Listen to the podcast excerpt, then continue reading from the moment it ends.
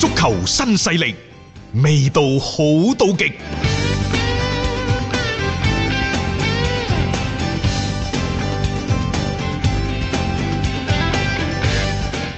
誒、呃其實今晚係西班牙國王杯，咁咁啱呢，就巴塞同埋皇馬呢都會先後出戰。嗯，巴塞係作客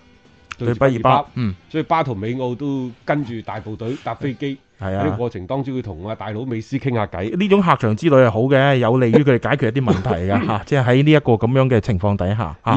皇家馬德里呢，就坐鎮主場，嗯佢哋嘅對手呢，就會係皇家蘇斯達呢一個皇家蘇斯達。嗯，即係皇馬呢，就近期冇咩太多嘅一啲所謂嘅不利嘅消息嘅，誒、一直都係向一個幾好嘅方向去發展啦。之前我哋都講過，即係皇馬而家即係喺斯丹慢慢慢慢係執翻正隊波嘅防守嘅情況底下，成績亦都穩定咗，亦都再次係上到一個榜首嘅位置，即係各方各面呢，都係比較利好嘅消息嘅整體嘅刺激之下呢，佢哋就一步一步呢係向前去走嘅。咁包括你話喺呢啲個杯賽上面呢，可能佢哋會做出一啲嘅輪換唔出奇，但係以而家成班波嘅嗰種嘅心氣啦，而且皇馬嘅整體嘅嗰個陣容嘅深度呢，亦都足夠佢哋咧可以應付一幾線嘅作戰。佢而家關鍵係班波後生，嗯即係你諗下陣中嗰幾個大佬，又或者老將巴爾。嗯，佢就冇咩權威可其實言。用唔用佢都已經 冇乜所謂嘅啦，而家嚇。然之後呢，就可能年紀最大嘅會係賓森馬吧，嗯，但係賓森馬始終佢由頭到尾佢就唔係搞一個搞事嘅人係啊，做好自己咯。嚇，佢做好自己有波踢就得㗎啦。而且個交出嚟成績真係唔錯啊嘛！即啊係今年作為皇馬嚟講，首屈一指嘅進攻點啊，都依靠佢喺前面摧城拔寨嘅。然之後你再睇翻前邊嗰幾個雲尼斯奧斯、嗯啊盧卡祖域，嗯包括呢就艾森斯奧嗰啲，都係都係廿歲出頭，嗯，大極都係廿三四歲，仲有一個更加當打嘅夏薩特。係廿九歲，咁當然佢係受傷啦嗯，係咪、嗯好啦，喺中間嗰度有兩個大佬，一個係佢奧斯，嗯一個係摩德力治。但係其他嗰班咩卡斯米路啊、啊咩伊斯高嗰啲，全部都係廿五六歲，好當打嘅。係，佢對波嘅嗰個陣容，人哋話可以即係未來十年都睇到成個嘅遠景啊嘛！啊即係呢個就係皇馬厲害嘅地方。再加上呢，即係誒、呃你話佢前中後嗰幾個，摩德力摩德力治又係唔係搞事嘅人嗯，啊？除咗呢，就係、阿拉莫斯喺後邊，誒、嗯但係但係佢更加多嘅，佢可能佢有啲小狗狗，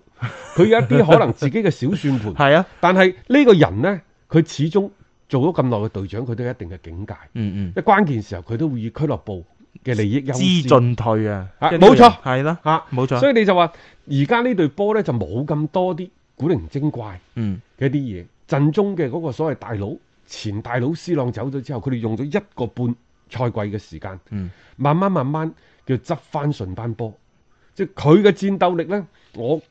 感覺嚇、已經係跨越咗一個最動盪嘅時期。嗯而佢最近二十場各項嘅賽事保持不敗，呢二十場嘅賽事當中贏咗十六場，和咗四場。嗯，你可以可以睇到就係佢逐漸係翻翻到一個好正常嘅階段。好穩定咯，而且就每一場比賽落嚟，你會發覺佢嗰種即係唔失波已經成為咗一個常態。咁一個漫長嘅賽季落嚟呢，你個防守打好咗呢，始終都係利大於弊噶嘛。所以斯丹佢亦都深知道呢，就係話球隊點樣樣去迅速咁走出之前嘅一個動亂嘅一個局面，就係、你成績一定要好。咁成績好嘅前提下呢，既然嗰個進攻今年唔係話咁鋭利啦，咁不如搞好個防守先。係啊嗯，嗱、利物浦嗰度大家知有雲迪克，嗯啊有高美斯。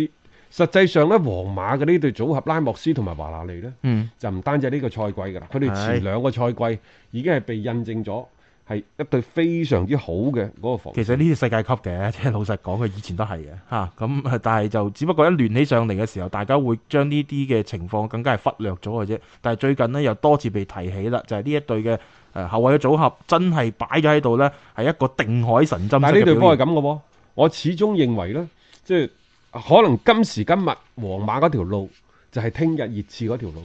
啊！ 點解呢？條路就係話喺一片動盪當中，先執好防守先。係皇家馬德里而家係執得好執好嗯好啊。執得好。執得實好際上你睇佢前邊以及賓森馬嗯之外，佢冇太多嘅入球點，包括盧卡祖域嗰啲得唔到太多冇嘅啊表現啦。啊係啊，啊，然之後雲尼斯奧斯始終入唔到局啊！啊，夏薩特呢打下停啊下打下停下，但係實際上點解二十場賽事十六勝四平，係因為佢嘅防守好。真係防守出色，因為而家你就喺聯賽咁計啦。賓森馬嘅入波咧係雙位數字，但係佢之後嗰啲咧係拉莫斯、華拿利各有三隻。咁你諗下佢中前場其他嗰啲火力點，究竟佢做緊乜嘢？嗯所以我就話，如果冇話關公戰秦瓊啊，真係皇馬要打呢一個嘅利物浦嘅時候，啊而家吓啊呢隊皇馬未必夠打㗎，啊，係啊，係啊起碼即係話佢攻防兩端，誒佢係有問佢題仲係嘅，執緊嘅。啊執緊嘅，執緊，佢唔所以平衡。你你話好似我哋節目開頭我哋講熱刺，嗯你摩連奴你就執咗個防守先，執好咗啦，嗯後邊守得住啦，前邊就自不然有辦法嘅。係皇家馬德里而家嘅情況就係咁樣。嗯咁當然啦，就喺西甲嚟講，因為除咗佢之外，巴塞之外，其他都好難去威脅到佢。嗯實際上呢，即係佢而家防守好，但係個進攻嘅問題佢未解決到。我更加之願意將佢類比呢，就係、過去嗰幾年嘅馬德里體育會。嗯，防守出色，進攻乏力，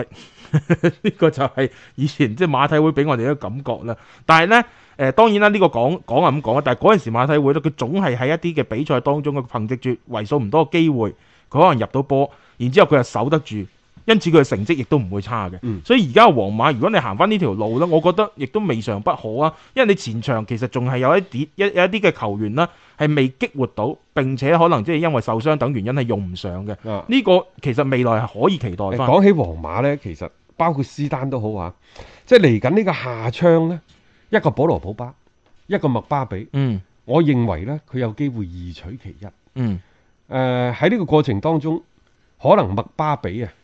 機會大啲。機會大啲，係同埋我都話麥巴比包括唔唔單止係佢，可能佢爸爸，可能佢背後嘅團隊都知道呢個時機要把握住，嗯所以對咗一個週末，即係嗰個嘅嘈對蒙比交，利埃個嘈交啊，誒其實可能係有有意為之意為之唔嘅。出奇啊！而家慢慢鋪㗎啦，開始你諗下，誒而家都二月份啦，咁呢個賽季差唔多啦，誒、然後去到六月份踢埋歐你洲杯睇， 下嗰陣時啊，即係誒、呃包括謝拉特嗰陣時講起話啊巴塞啊、車路士要揾佢嘅時候都講，佢話不如你先喺球隊嗰度搞啲事先 啦，又或者輕嘅喎佢哋啊嚇，啊輕嘅其實都係咁輕嘅係，你梗係有一啲嘅即係